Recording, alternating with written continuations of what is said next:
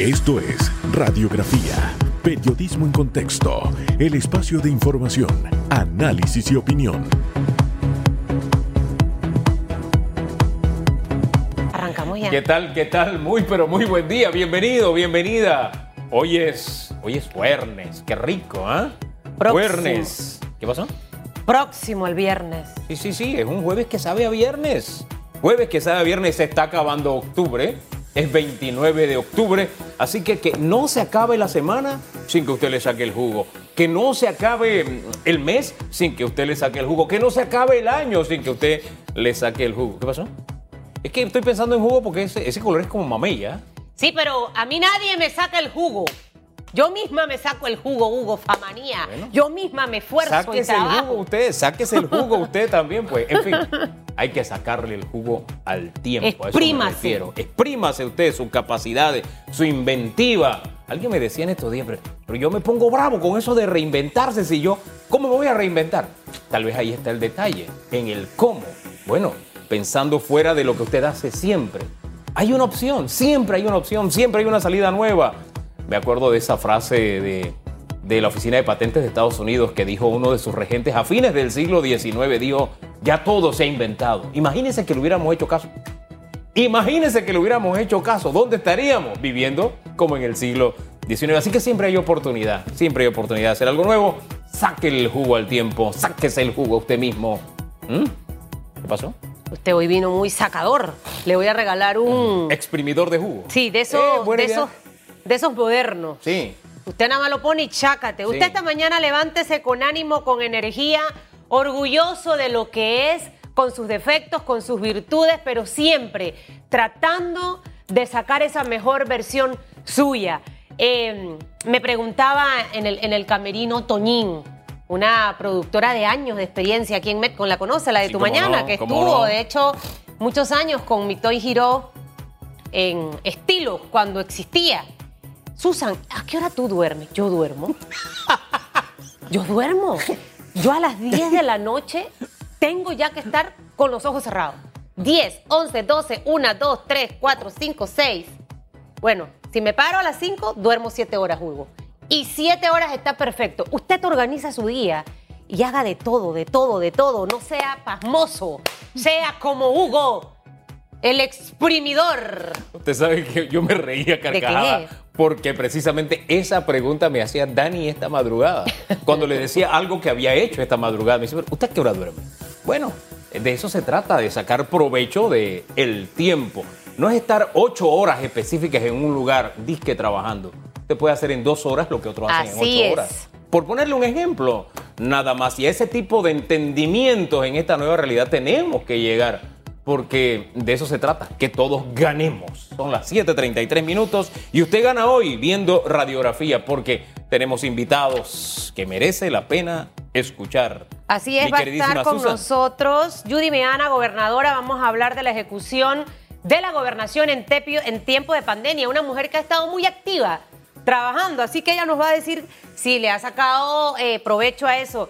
El mi- viceministro de Trabajo, Roger Tejada, vamos a hablar de reactivación de contratos, el números reales, el número de, estadísticas de desempleo también. Así que hoy usted no se quede, no se quede sin ver radiografía. Y la pregunta, doctor Famaní, está relacionada al billuyo. Uy, uy, uy. Oiga, ¿cree que el gobierno dará buen uso a los más de 20 mil millones aprobados como presupuesto para la vigencia fiscal 2017? ¿Qué piensa del monto? ¿Qué piensa de lo destinado a viáticos? ¿Qué piensa de lo ti- destinado a educación? ¿Qué piensa de lo destinado a, a salud? En fin, hay mucho que opinar. ¿Sabe? Antes el tema presupuesto era como había como un esquema facilito para cubrir esta noticia. Lo primero que uno miraba es si había equilibrio entre los ingresos y los egresos. De un tiempo para acá, eso como que no está en el mapa. Bueno, usted piensa que es un presupuesto balanceado. De todo eso usted puede conversar. El monto aumentó 3, en, en un 3%. Por solicitud del legislativo. Sí, es verdad, así es. Es que ahí hay un enredo cuando la gente presenta la vista fiscal, y eso lo hizo el legislativo porque esto se maneja tan políticamente que la gente va y dice, "El- la asamblea me recortó. No, no, la asamblea no le recortó nada. Eso vino recortado o más bien ajustado desde el Ministerio de Economía y Finanzas. Entonces se forma una discusión que, le insisto, es superficial, más de si hay o no hay, de lo que hay estamos destinándolo a donde tenemos que darle buenos... Esas discusiones ya no se dan. Pero en fin, tenemos que ir a, eso, a esos temas y crecer como país. No de que hacerme famoso con cositas, que al final son cositas. Pero en fin, son las 7.35 minutos, vamos a las noticias. Los titulares.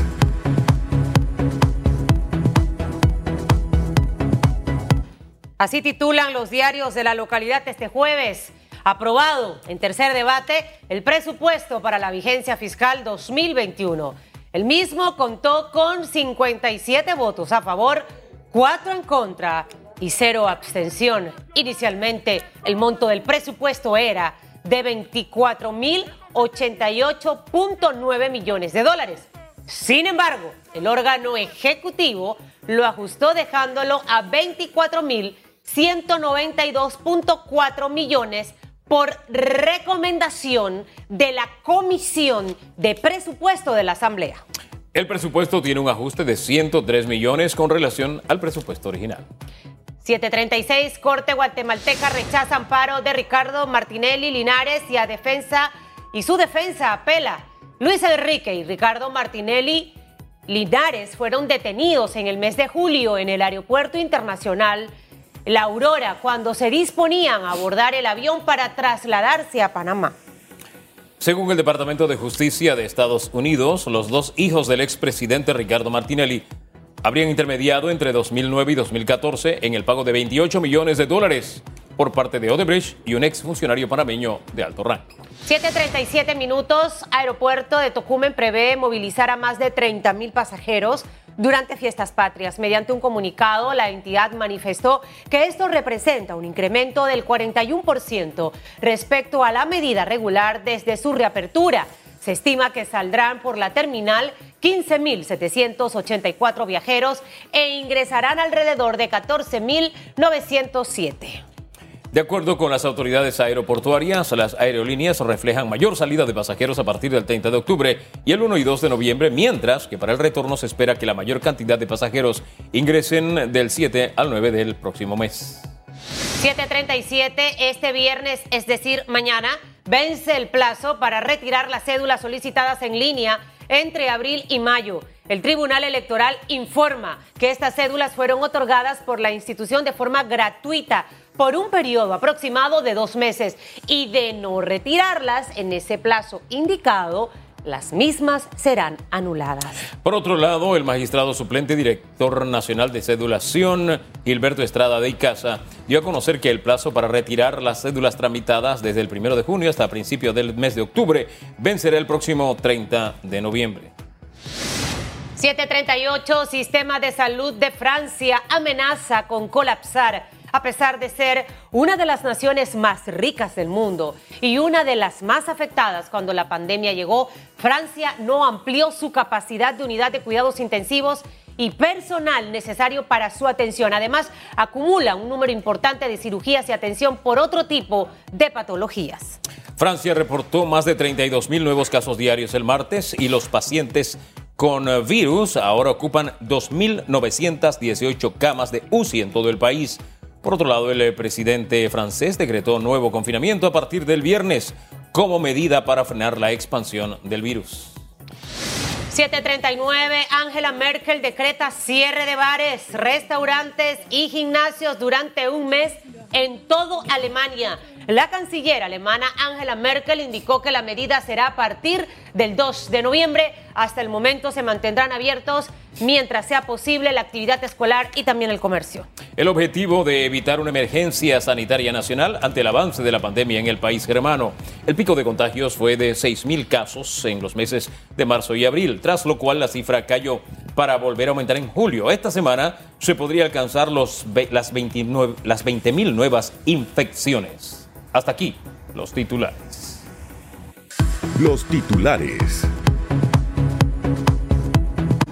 Vamos de inmediato con nuestro primer invitado, nuestra primera invitada esta mañana, mi queridísima Susan Elizabeth Castillo de Reyes. Así es, Judy Meana, gobernadora de Panamá, está con nosotros esta mañana. Buenos días, Judy, un abrazo para ti. Eh, ejecución de la gobernación en medio de la pandemia, eh, muy activa, la gobernadora, eh, con más libertad de hacer más cosas. En alcaldía era como un pajarito, así como encerrado, encerrado. Yo no puedo estar quieta, Judy. Yo tengo que, o sea, el día que a mí me, me amarren, yo creo que me transformo en un monstruo, pero eso es bueno porque hay que, hay que, hay que sacar toda esa energía por el bien del país. Así que háganos este recuento de la gobernación.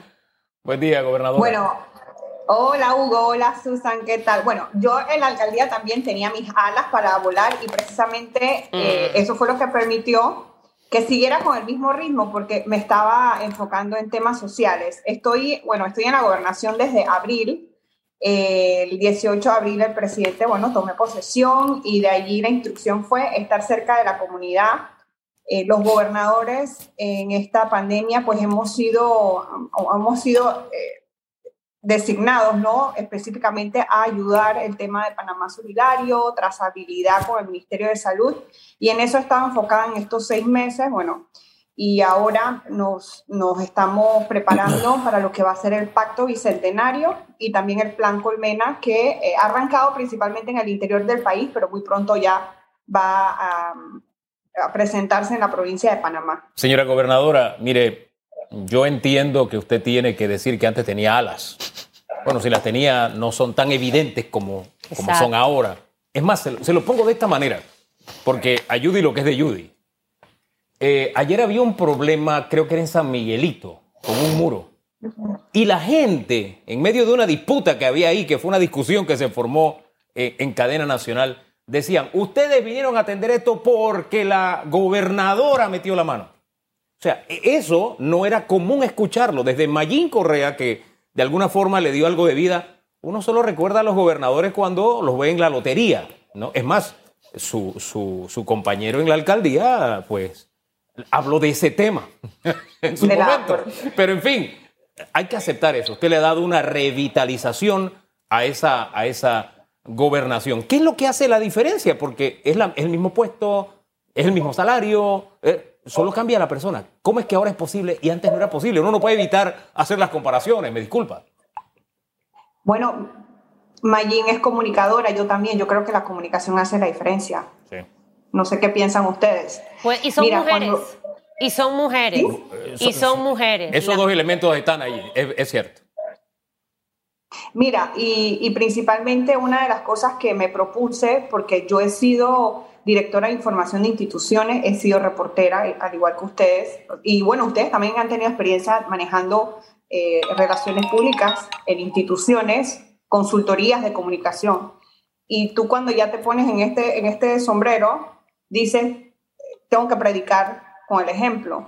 Y una de las instrucciones que tiene mi equipo es que hay que atender a los periodistas, claro. atender a los ciudadanos, y cuando me llegó el caso de, de, San Miguelito, mira, por lo menos yo lo que hago, cuando me viene un caso de cualquier índole, social, alguna problemática, ya sea con una empresa o con alguna institución, lo primero que yo hago es filtrar si la persona o el grupo se ha reunido con la autoridad local. En este caso, ellos eh, sí habían tenido algún tipo de acercamiento con la representante, eh, Trudy Kirsten, y con el alcalde Héctor Carrasquilla. Entonces, cuando el ciudadano o el grupo me dice, me he reunido con las autoridades locales, pero no siento avance, entonces yo entro a investigar y hacer los enlaces con las instituciones. En este caso es un muro de una escuela, tienes que hablar con el Meduca y con SINAPRO, porque tú tienes, tienes que evaluar verdaderamente si hay un riesgo para las personas que viven, ah, allí y si hay un riesgo.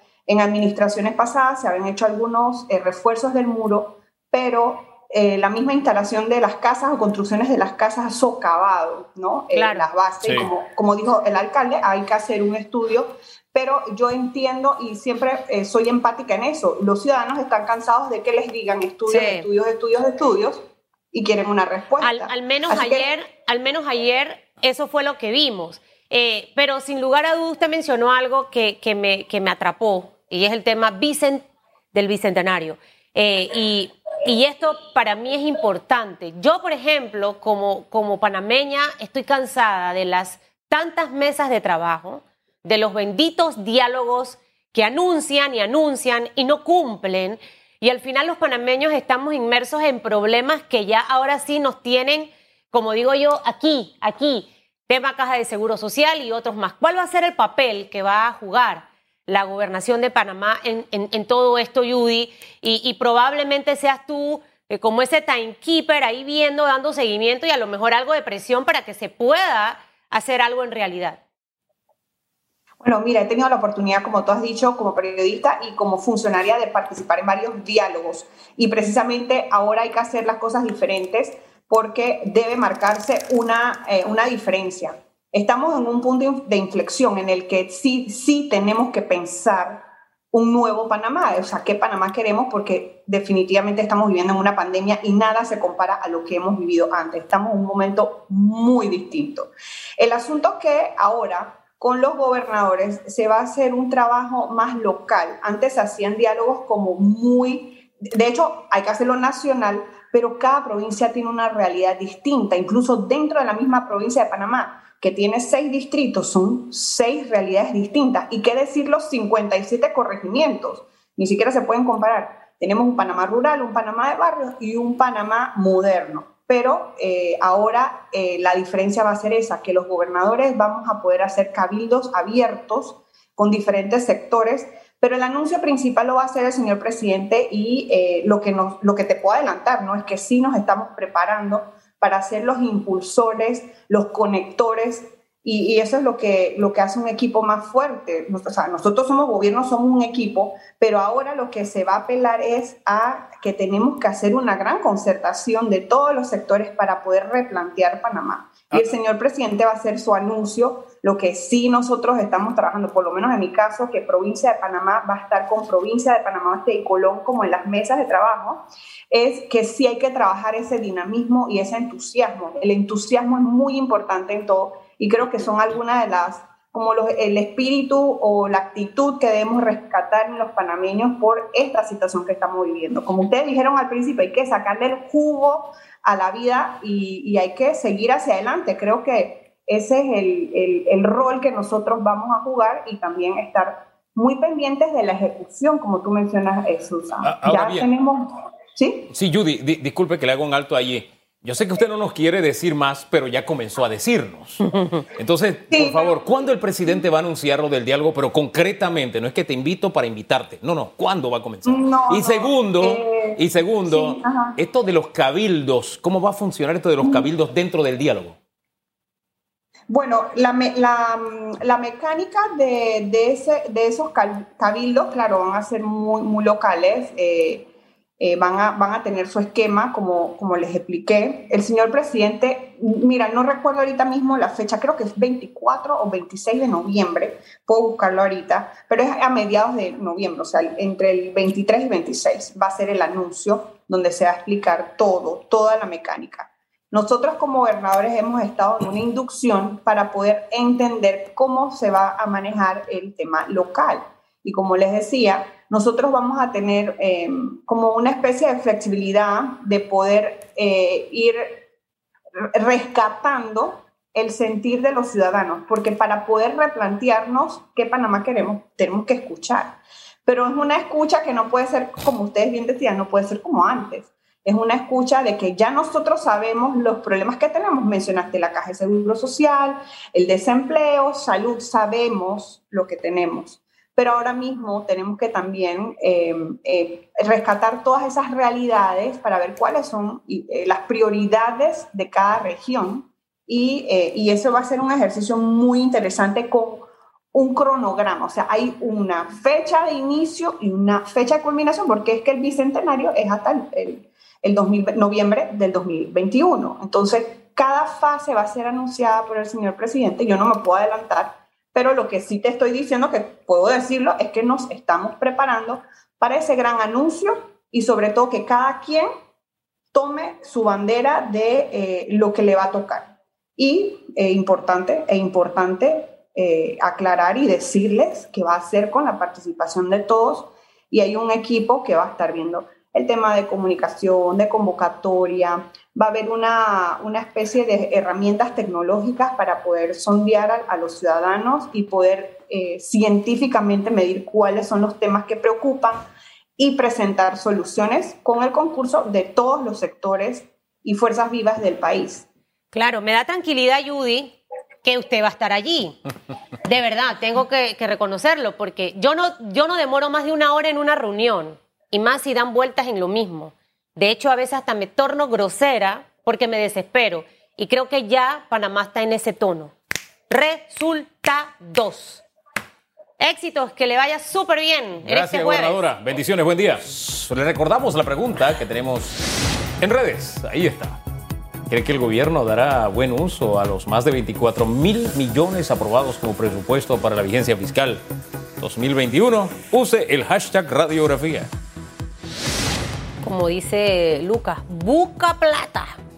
Busca plata. Usted opine, mire, recuerde muchos temas. Ayer escuchaba a los pacientes de enfermedades extrañas, creo que, que- Sí. que así se denomina. No fueron incluidos dentro del presupuesto, Hugo.